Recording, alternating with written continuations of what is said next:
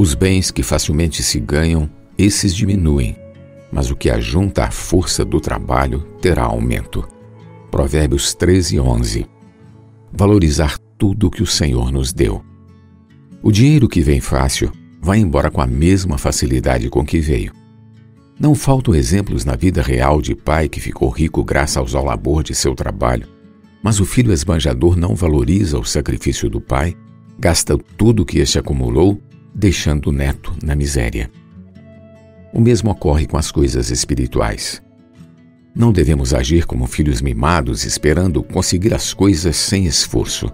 Devemos agradecer a Deus pelos que desbravaram o caminho com lágrimas, pelos que se afadigaram na palavra para fazer chegar até nós a revelação de Deus. Não podemos nos esquecer do árduo labor do servo de Deus Dong Yulan, enviado ao Brasil em 1960, que foi grandemente usado pelo Senhor para a propagação do Evangelho no país e para levantar igrejas. Hoje desfrutamos de toda a infraestrutura realizada pelo seu trabalho como a editora Árvore da Vida, o Bucafé, o SEAP, a Colportagem, o jornal Árvore da Vida, a Estância Árvore da Vida e as igrejas espalhadas por toda a terra. Agora chegou a nossa vez de trabalhar, usando todas as ferramentas que o Senhor nos deu.